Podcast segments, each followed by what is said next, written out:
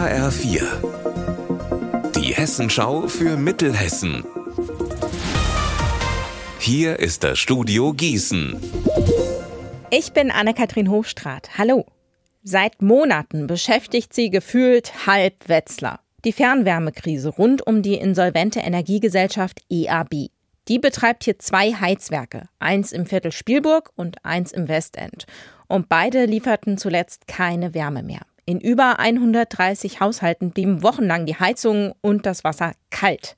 Zumindest für einige Anwohner gibt es jetzt aber gute Nachrichten. HR4-Reporter Alexander Gottschalk, was gibt es denn zu verkünden? Das defekte Heizwerk in der Spielburg ist offenbar erfolgreich repariert worden. Am Freitag wurden Kessel und Brenner getestet und es gab keine Probleme, wie mir Stadtrat Norbert Kortlücke erzählt hat. Das heißt, es wird endlich wieder warm in den 96 Haushalten, die hier am Fernwärmenetz der EAB hängen. Anders ist die Lage im Westend. Dort stehen in dieser Woche sogenannte Drucktests an. Die sollen zeigen, ob die Leitungen dicht sind. Und erst wenn das der Fall ist, könnte man das Heizwerk wieder reparieren.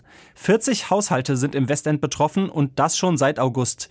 Die EAB hat erst letzte Woche den Weg freigemacht für die Techniker der Stadt und jetzt ging alles vergleichsweise schnell.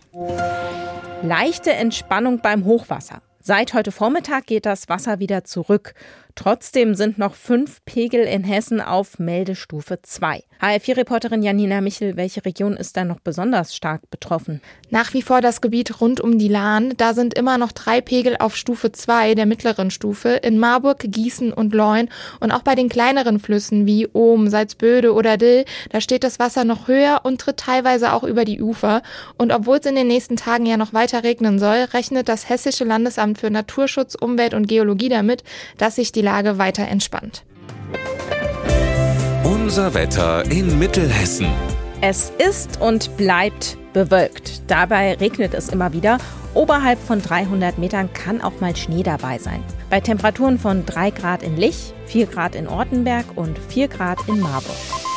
Die Wolken bleiben. Auch in der Nacht gibt es Regen und Schneeregen mit teils kräftigen Böen. Es kann stellenweise glatt werden. Ihr Wetter und alles, was bei Ihnen passiert, zuverlässig in der Hessenschau für Ihre Region und auf hessenschau.de.